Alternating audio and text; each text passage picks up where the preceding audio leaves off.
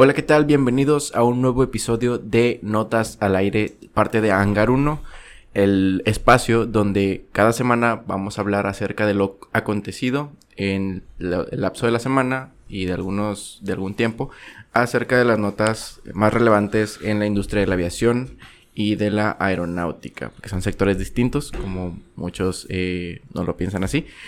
Como siempre me acompaña Víctor Betancourt, mi nombre es Brian Mora. ¿Qué tal Víctor? ¿Cómo estás? ¿Qué tal Brian? Pues nuevamente agradeciendo a nuestro auditorio por acompañarnos a, un episodio más de esto que es Notas al Aire. Como bien lo dijiste, es parte de Hangar 1, el cual es el, nuestro podcast base, ¿verdad? Así es, sí, que, que lo teníamos como que en espera por el hecho de que estamos batallando así con cuestiones de calidad. Ahorita estamos muy contentos porque estamos estrenando nuevos micrófonos. Entonces, pues lo que venga ahora sí para Hangar 1 todo va a ser muy bueno. Vienen muy buenas cosas. Así es. Y pues en el caso de notas al aire, pues este es el episodio 11 ya. Ya tenemos... Ya llevamos 11. Así es. Sí, desde que empezó... la bolsa, desde que empezó este, este proyecto en mayo de, de este año hasta este momento, pues ya que decidimos eh, tener el Notas al Aire, pues ya son 11, 11 semanas, 11 episodios. Y pues bueno, Vámonos con notas, ¿no? Y, aparte que hemos crecido en audiencia, ¿verdad? Oye, sí, sí, hemos crecido. Muchas gracias a nuestro auditorio. Y pues bueno, la idea es traer las mejores notas para ustedes. Vamos a iniciar con la primera nota que es del 4 de noviembre. Esta es algo pasadita, pero no la mencionamos en el, en el capítulo anterior, episodio anterior, perdón. Y esta es de Blue Origin. ¿Recuerdan la, la demanda que había puesto hacia la NASA del por qué solo algunos este, les ofrecían el el contrato, ¿verdad? Pues la perdió. Sí, se perdió. O sea, es algo que se ve. Ni modo. Le dijeron, ni modo, Jeff, unos besitos, bye.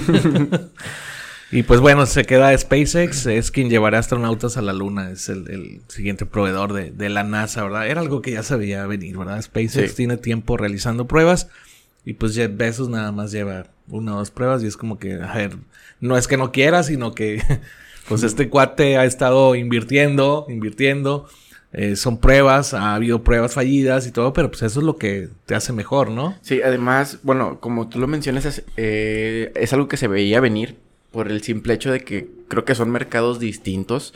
En el caso de SpaceX se dedican mucho más al desarrollo de, de, nueva tecnología para el uso espacial. Claro. Ya lo vemos también con el caso de, de todos los satélites que han lanzado. Y pues en el caso de Blue Origin es más como turístico el tema, ¿no? Igual que, la empresa de, Richard Branson, que, que Virgin Galactic. Así es. Entonces, pues es algo que se veía venir y, y pues se esclareció este asunto. SpaceX, que ahorita lo vamos a ver con la nueva misión DART, que sigue colaborando con la NASA. Eh, está muy centrado en, lo que es el desarrollo de, nueva tecnología que, se puede utilizar para llevar al, eh, al, humano al espacio, ¿no? Así es. Y pues en el caso de, Blue Origin, pues es otro, otro rubro, otro mercado. Otro rollo. Relacionado al final de cuentas, pero pues otro mercado, ¿no? Muy bien. ¿Y qué no te traes tú, Brian? Bueno, yo traigo eh, una también pasadita. Ya, como tú lo mencionas, pues hay un proceso, ¿no? De, en el cual las notas se hacen virales y pues bueno, hace días se dio a conocer que por primera vez eh, un avión Airbus A340 aterriza en la Antártida. Esto fue llevado a cabo por la empresa Highfly, que es una empresa que arrendadora, pero que también se dedica a, arrendar con tripulación, etcétera, como que para llevar a gente hacia algún lado. Eh, pues llevó a cabo el, aterrizaje en, una pista en, la Antártida. Esto fue el 2 de noviembre de, este, de este año, obviamente.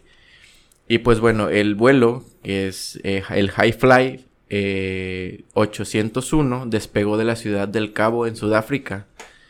Entonces, pues este avión fue encargado por una empresa o como un, campamento de aventuras que se llama Wolfsfang y pues aterrizó en una pista de este mismo campamento, la cual tiene 3000 metros de, de largo. Y pues se tuvo que, que tuvieron que realizar unas ranuras a todo lo largo de la pista para que el avión alcanzara el suficientemente el suficiente co- coeficiente de frenado, frenado. para poder frenar. Exacto. Sí, estamos hablando, chicos, que está aterrizando sobre Sobre hielo. hielo prácticamente. Entonces, to- si, si vemos las fotos, toda la pista está llena de ranuras. Ranurada. No, no, sé, no sé si te ha tocado ir en carretera y ya ves que de repente en el lapsus la pista está... Está rayada. Está rayada. Bueno, eso, eso es lo que hicieron también en este caso en la pista. Y pues bueno, después de, del aterrizaje, pues el, el piloto eh, explicó en su bitácora de vuelo, dice, cuanto más frío esté, mejor.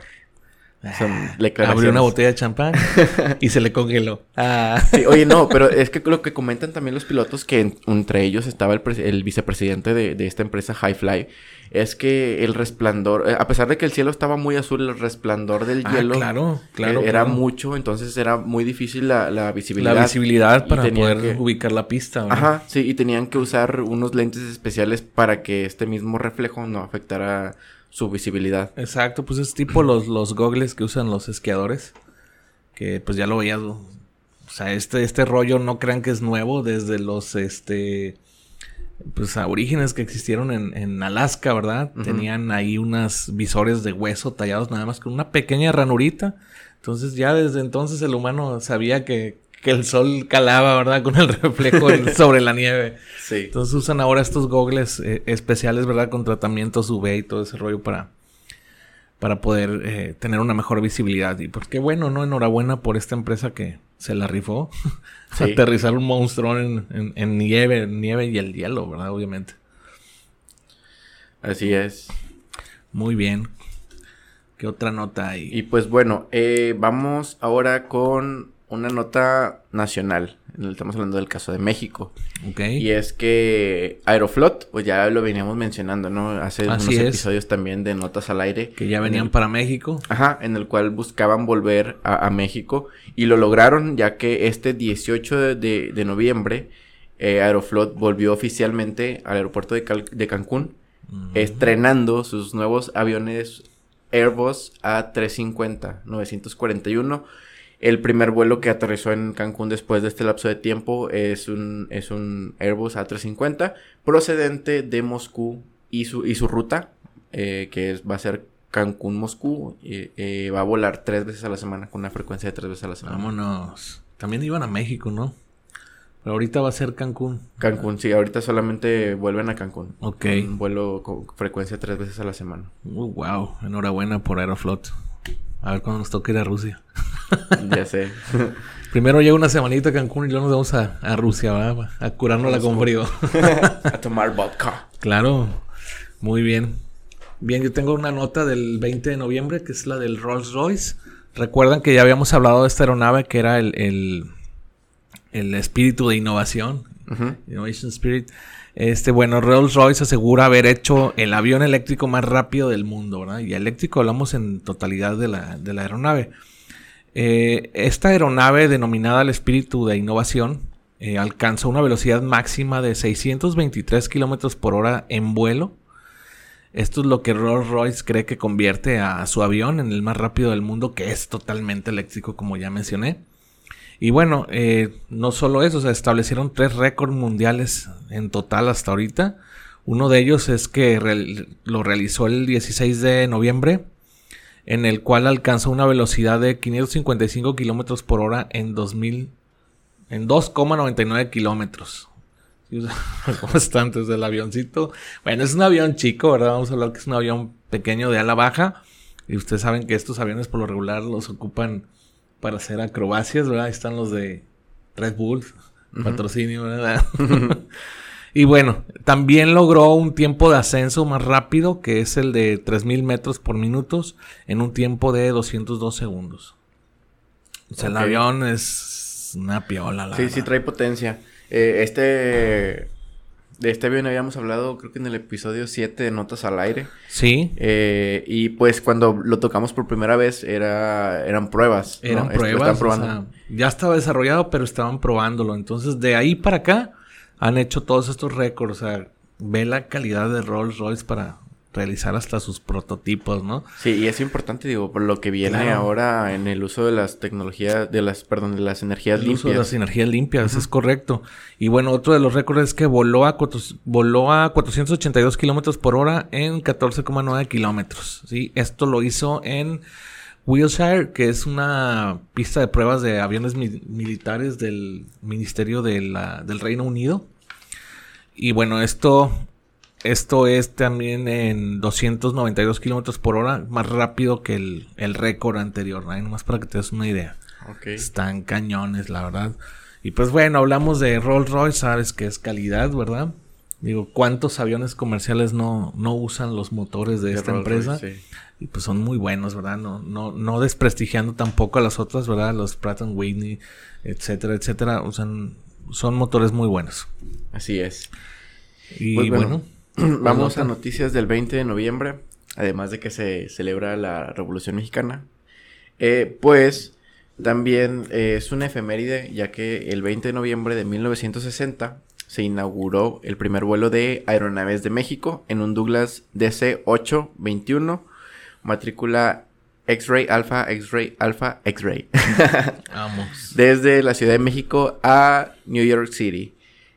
Entonces, pues, esta, creo que fue la primera etapa, ¿no? De, de Aeroméxico. Eh, sí, de eh, hecho. Aeronaves de México, después cambiarían de, de razón, de nombre, de denominación, si se puede decir. Pero, pues, es una fecha que está marcada en, en la aviación mexicana. Ahí tenemos un De hecho, la clave X-Ray es la que corresponde a México, la X. Eh, nuestros ah, canales de televisión que ves pues, precisamente por los satélites empiezan con X, los aviones inician con ah, X. Sí, todo lo que veas tú en estaciones de radio incluso, la X es la que corresponde a nuestro país. Ese es el, el porqué. es un buen dato. Así es. No sabía, pero qué bueno, qué buen dato. ¿Qué otra nota traes o, hablamos de la que traigo acá? Eh, bueno, hay una nota que es del 22 de noviembre, eh, ya que Interjet, eh, noticias de Interjet, ya en su conocida sección No me quiero ir. No me quiero ir. Soy un zombie de la aviación ahorita. Eh, bueno, Interjet eh, cambia de, director. Eh, ya que ahora pusieron en el cargo a Luis Bertrand Rubio. Luis Bertrand Rubio era el... El, director del aeropuerto. De Toluca. Así es. Entonces, pues se dice que este, este nuevo director tiene unos eh, apoyo de ciertos buffets de abogados que pues pueden... ah, abogados y eh, contadores. De gangsters. Entonces pues eh, dice que tienen un plan para poder volver a volar, o sea que, les permita volver a volar. Esto se dio a conocer luego de que Interjet emitiera el comunicado en el cual también se resalta lo siguiente. En Interjet continuamos trabajando decididamente para que muy pronto, de la mano de trabajadores y proveedores, volvamos a operar. Venga, pues ojalá, güey. Y por los sueldos caídos de sus empleados también, ¿no? Ajá, sí, digo. Es una la nota la que deben. Sí, lo, comenta lo hemos comentado ya en muchos episodios acerca de este tema de, Interjet. Pero pues estaría bueno, estaría bien, digo, que, que volviera, que volviera a operar y pues, digo, todo es muy bueno para la aviación mexicana, ¿no? pues así como las multas que impuso Profeco a Aeroméxico, a Viva Aerobús y a, Volaris. y a Volaris, ¿no? Por el, cobro del equipaje de mano. Que se supone que en tu boleto va incluido, ¿no? No deberían de... no deberían. Y sí son prácticas gandallas, la verdad. Salvo la de Viva Aerobús. No la defiendo. Ya saben mi opinión. no la defiendo. Pero pues ellos desde el inicio mencionan esas cláusulas. Sí, o sea, ellos siempre han sido claros Claro que a la hora que estás comprando el boleto dices, ay, qué barato, y pon, y le vas agregando. Y, no, ya, sí, ya te salió en una lana tu boleto, ¿verdad? Pero obviamente cómprenlos con tiempo y cómprenlos el miércoles. este, pero bueno, Aeroméxico sí se pasó de lanza, la verdad. Tengo amigos que practicamos este deporte del cañonismo y pues han viajado a Monterrey precisamente porque Matacanes es uno de los cañones más, más bonitos, este, en, todo México, de los que llevan agua. Y han venido para acá y nos comentaron de que, oye, pues ya veníamos para Monterrey y todo, y ciertas eh, empresas eh, deportivas a ellos los patrocinan. Entonces, pues sí, les pagaron el vuelo y lo que tú quieras. No dudes que haya sido con puntos. Entonces venían para acá y pues ellos con su mochilona, ¿no? Tipo camping. No, pues este, tienes que pagar equipaje de mano. Oye, pero pues es mi, es mi mochila. O sea, la mochila sí la documenté y pagué por ella. O sea, la mochila ya iba en el avión, él no todavía. pero su mochilita normal de mano se la querían cobrar en Aeroméxico. Entonces se tuvo que quedar, o sea, tuvo que regresar a pagar el, el, equipaje de mano. Y cuando ya quiere pasar a la sala, dijo: No, ya, ya abordaron, ya no puedes pasar. O sea, tuvo que volver a pagar otro vuelo, o sea. Y esto fue gracias a Aeroméxico, ¿verdad? Y si esto me lo platicó una, una compañera cañonera este, de Hermosillo. Y pues bueno, qué mala onda que se la aplicaron. Y pues bueno, ya llegó, a Monterrey, ya se regresó. Ya por aquí estuvimos en el cañón del Guaponal. Pero bueno, así es como, pues eh, las prácticas malas o que se quieren ver eh, provechosas de, las situaciones es cuando se llevan mal la reputación como empresa, ¿verdad? Como el... Todo esto, incluso lo de la sobreventa de boletos, ¿no? Que es una práctica permitida, que es lo peor del caso. Lo entendemos, ¿verdad? Es el, el costo operacional de una aeronave es muy alto. Pero donde sí te lleguen todos, ya empiezas a hacer tus estrategias este, pues sucias, ¿verdad? Y hacer el cobro de las maletas exactamente para que se queden y se vayan al siguiente vuelo, pero pues ya perdieron el vuelo, ¿verdad? Entonces te obligan a comprar tu seguro de vuelo. O sea, la, empresa nunca va a perder, para que me entiendan. Pero bueno, pues ya Profeco ahí les dio un jalón de orejas. Esperemos pues no haya tantos cambios, porque el que sí luego, luego escribió fue el Vivo Aerobús, ¿no? El Vivo Autobús le decimos que es Francho. Ah, sí. ¿Quieres que yo no cobre? Ok. Van a aumentar mis tarifas, ¿no? Así que no, no, no, espérate. bueno, vamos a ver qué onda. Bien, la siguiente nota. Era acerca de, el segundo cambio, ¿no? Eh, de, de, director. De director de la UNAC. Sí, de la UNAC. Les comento, chavos, ¿se acuerdan que entrevistamos a este Jorge Gutiérrez de Velasco? Era, él es el, era el rector este, en funciones de la UNAC, ¿verdad? la Universidad Aeronáutica en Querétaro, pues recibimos eh, un correo eh, y bueno, yo un mensaje directo eh, en el grupo que tenemos los que estamos en la Agenda Aeronáutica y Aeroespacial de México, en donde se despide del cargo del rector. no recuerdo el nombre, perdón, una disculpa, no recuerdo el nombre de, de quien se queda a cargo de la UNAC, ya nos tocará presentarnos con él. Y pues él se queda ahora como director del Aeropuerto Internacional de Querétaro. Enhorabuena para Jorge, un saludo si nos estás escuchando. Un saludo. Y, sigue también a cargo de la presidencia del COMEA, ¿verdad? Si, si quieren escuchar la entrevista, está en el episodio 6 de Hangar 1, del podcast oficial Hangar 1. El podcast oficial, es correcto. Eh, y pues eh, hablamos acerca de, la agenda. De la agenda, de la agenda aeronáutica y aeroespacial de México y todo el, eh, pues el trabajo que estamos realizando para pues que crezca esta, esta rama eh, industrial en, nuestro país que va en un crecimiento pues grande, sí, o sea, al grado en que se va a llegar a comparar con la automotriz.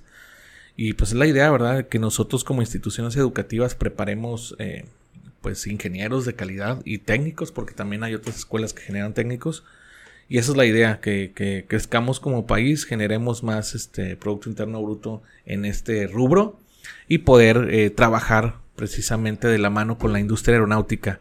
Nosotros como la Universidad Politécnica de Apodaca tenemos convenio con Safran. Vamos a, ya nomás que den luz verde, vamos a empezar a trabajar en cuestiones de investigación con ellos.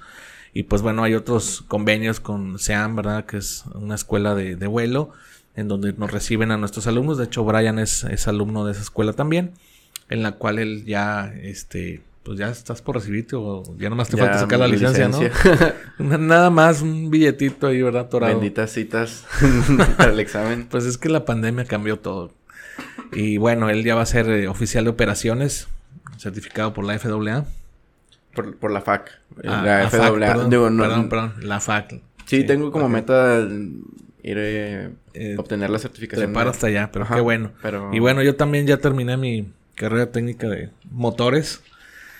Este, pero es una lana eso del examen médico y todo ese rollo.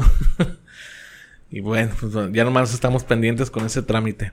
Y pues vamos a darle, ¿verdad? de eso se trata, que tanto ustedes como alumnos, maestros y todos los que estén en la rama, pues se acerquen a estas universidades y se preparen para, pues no, no hacer un mal papel en esta industria, ¿no? Ya que es una industria de, de mucho eh, precisión, ¿verdad? Así Y es. Pues bueno, retomando, enhorabuena para Jorge, felicidades George.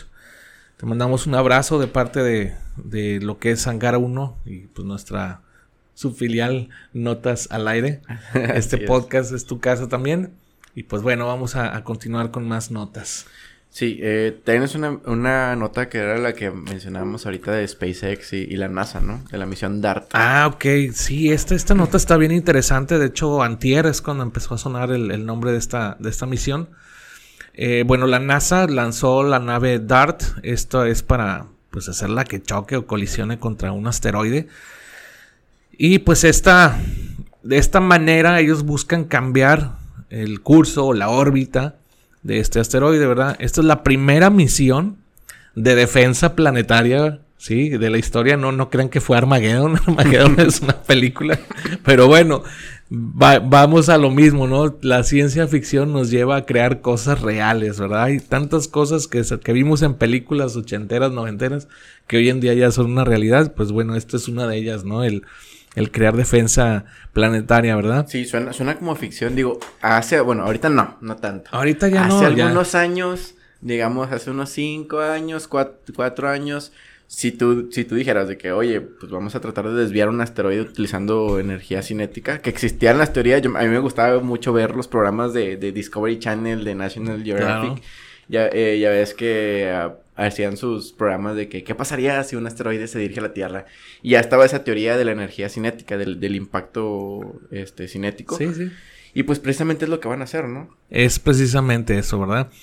Eh, bueno, esta, esta nave despegó el martes 23 de noviembre por la noche y pues bueno, madrugada del miércoles 24 en un cohete Falcon 9 de SpaceX, ¿verdad? Ya Ahí habíamos la hablado. Ahí está la colaboración de SpaceX, lo hablé en la primera nota que dimos, donde pues eh, SpaceX es ahora parte del- de la eh, parte operativa en, Parte cohetes. clúster, se del clúster, es correcto, de, de la NASA, ¿verdad? Y esto fue desde el complejo 4E de la base de la Fuerza Aérea que se encuentra en Vandenberg, California. El objetivo, como lo mencionamos, pues es chocar el asteroide Dimorphos, se llama, que es un este un asteroide que va a una velocidad de 23.800 kilómetros por hora. Esta, esta, uni- esta la checaron. eh, bueno, pues ellos están haciendo sus cálculos en base a ecuaciones, ¿verdad? Ajá. Es como la miden. Y pues bueno, la, la idea es que pues choque contra esta, esta, bueno, la nave choque contra este asteroide y desvíe su órbita, ¿verdad? Esto va a ser en septiembre del 2022. O sea, Sí, eso se es un espera. año de aquí a que llegue la nave. Y dijeron, ah, sí, ya, pues no, todavía falta, compadre.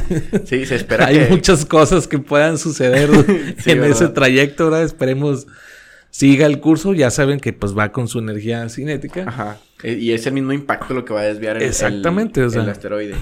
Digo, eh, me imagino que ya todo está calculado así como que para que no se atraviese algo, etcétera. Hay que, hay que hablar un poquito de, de estos asteroides, porque son dos. Eh, Dimorphos es el asteroide más pequeño de un conjunto de dos asteroides. De dos, ajá. El otro es Didymos. Didymos, que es el, es el asteroide madre, por así decirlo. Tiene una longitud de 780 metros. Eh, y Dimorphos tiene una longitud de 163 metros. O sea, es como cinco veces más chico. Más chavillo. Sí, sí, pues van a jugar a las canicas Sí, prácticamente. pr- prácticamente sí. Ah, Vamos a jugar al billar intergaláctico, Sí, interplanetario. para las canicas acá los del barrio Mexa.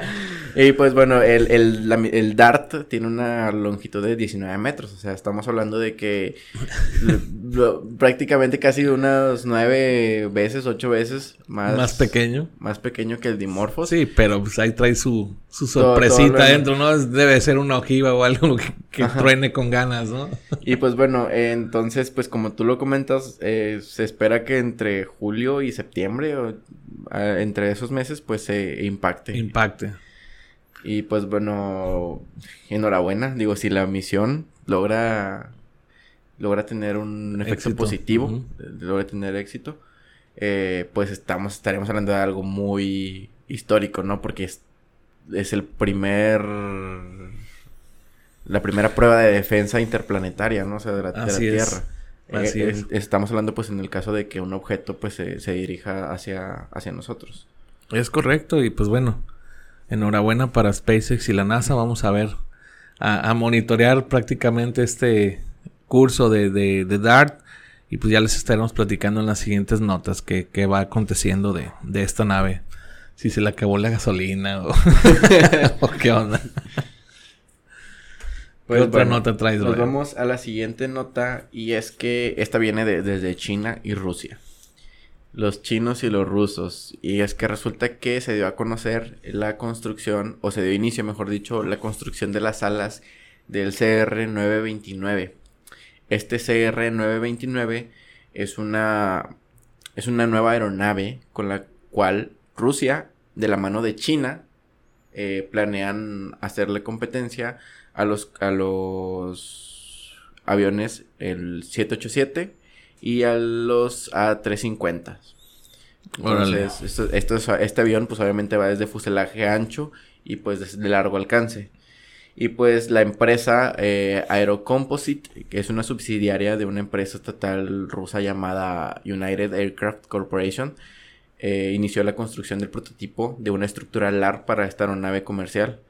Eh, que pues se espera que dentro de los próximos años se pueda eh, concretar. Que se dice que ya están al 100% eh, trabajando en una planta para producirlos en, en serie. Wow. Y pues bueno, es, es algo que vamos a estar en, en, desarrollo y vamos a estar ahí al pendiente de este tipo de, de notas relacionadas con el CR929. Pero pues Rusia y China levantando la mano. Exacto. Para los, el desarrollo de aeronaves de largo alcance. Híjole, pues bueno, competencia directa y es buena la competencia. Vamos a ver qué, vamos a ver qué tanto se parecen. Ah, vamos a ver qué no se parecen, pero bueno, ya Airbus y, y Boeing deben de estar a la expectativa de que estos cuates ya se aliaron para generar nuevas propuestas, ¿eh? Recordemos que esto no es nuevo para Rusia.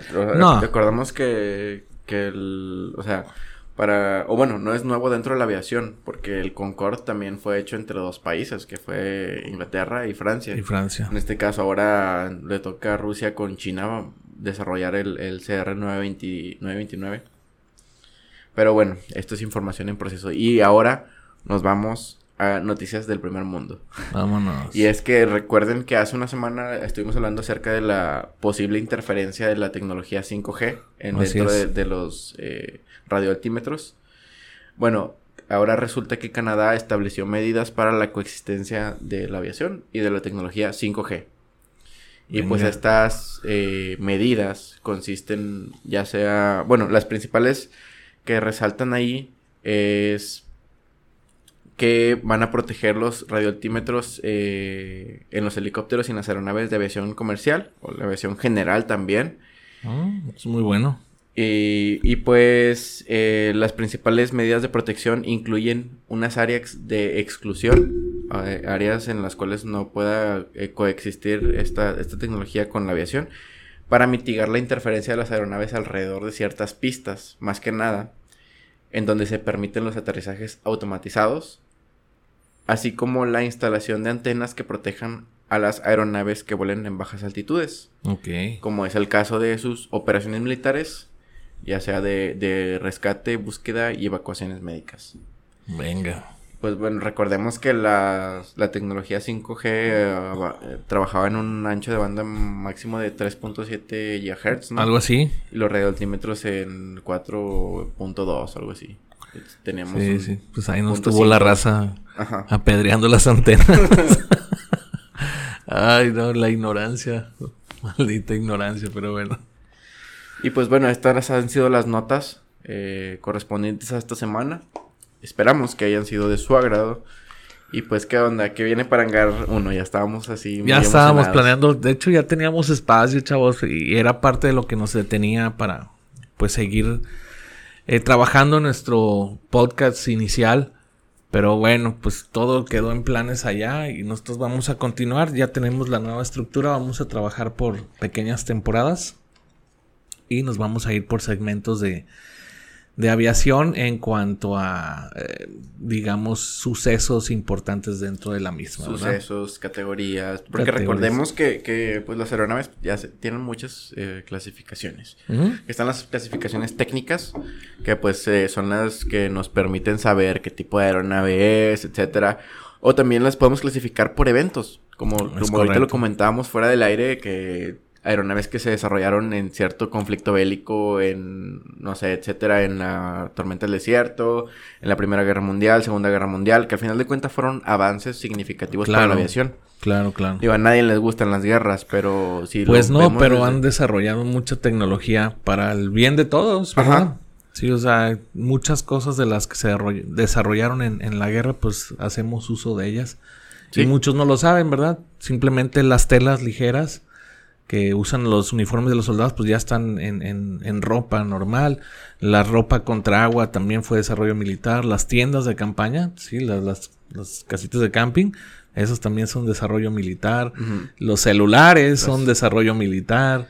Sí, y si este nos damos un poquito más a temas de aviación, incluso pues los mismos eh, jets comerciales. Los mismos jets, sí, o sea, bueno, pues, todo esto fue en la Segunda Guerra Mundial, nada más porque lo alcanzaron a detener, pero Alemania las tenía todas las de ganar en la aviación.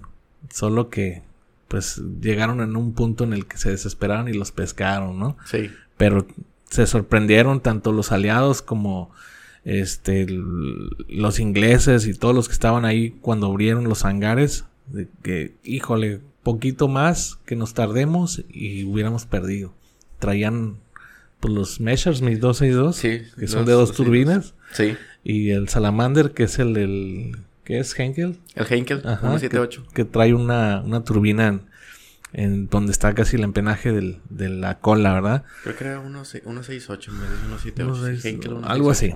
Este, pues imagínate la velocidad que agarran esos jets, porque pues eran monoplazas, contra las avionetillas que traían estos cuatro, ¿verdad? Que por más motor que le pusieran, pues no dejaba de ser pesado y estos no traían peso más que dos turbinitas. Entonces, pues los alemanes desarrollaron turbinas primero aplicadas a, cuestiones bélicas, ¿verdad? Sí. Y pues bueno, ya no les vamos a contar más. Todo esto lo vamos a hablar en su momento. En su, momento, así en, en cada una de las temporadas que vamos a realizar. Vamos a irnos por segmento, como bien lo menciona Brian, en el cual pues hablaremos por, por las épocas, cómo se fue desarrollando, ¿verdad?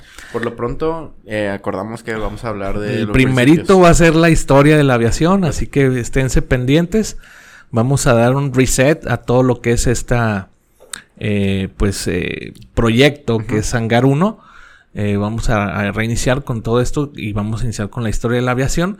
Los primeros episodios se quedan, si ya son parte de, la historia de, Hangar 1. Ya en algún futuro. Pero vamos a hacer referencia a esos episodios, no los vamos a volver a hacer, pero sí vamos a hacer referencia a esos episodios para que ustedes los escuchen y ya este, pues continúen con lo que siga después de, ¿verdad? Así es. Pues bueno, entonces, como dijo Víctor, como dices, este, lo vamos a, comenzar con los principios de la aviación, que está todo esto de sueño de la humanidad desde el primer momento hasta, yo creo que son 10 episodios, vamos a hacer las temporadas de 10 episodios hasta donde nos alcance por, por aeronave. Pero pues supongo que vamos a hablar de muchas acerca de, la Primera Guerra Mundial. Aeronaves tenemos, puf, Uf, sí. Para hablar años. Así es. Pero, y, pues, más porque se siguen desarrollando, ¿no? Claro, se siguen desarrollando, ¿verdad? Y, pues bueno, experimentales hay también una buena rama. Sí. Pues bueno, chicos, nos da mucho gusto eh, que ustedes como nuestro auditorio nos sigan e inviten a más personas para que este proyecto siga creciendo. Recuerden que es un proyecto académico de la mano con, con alumnos. Eh, uno de ellos es Brian. Ya se irán integrando más alumnos a este proyecto. Pero yo aquí como su director, pues obviamente atendí la invitación de ellos para la realización como tal de este proyecto, vaya, ¿verdad? Así es. Pues bueno, eh, sin más por el momento, nos vemos la siguiente semana en este mismo canal. Hasta luego. Hasta luego.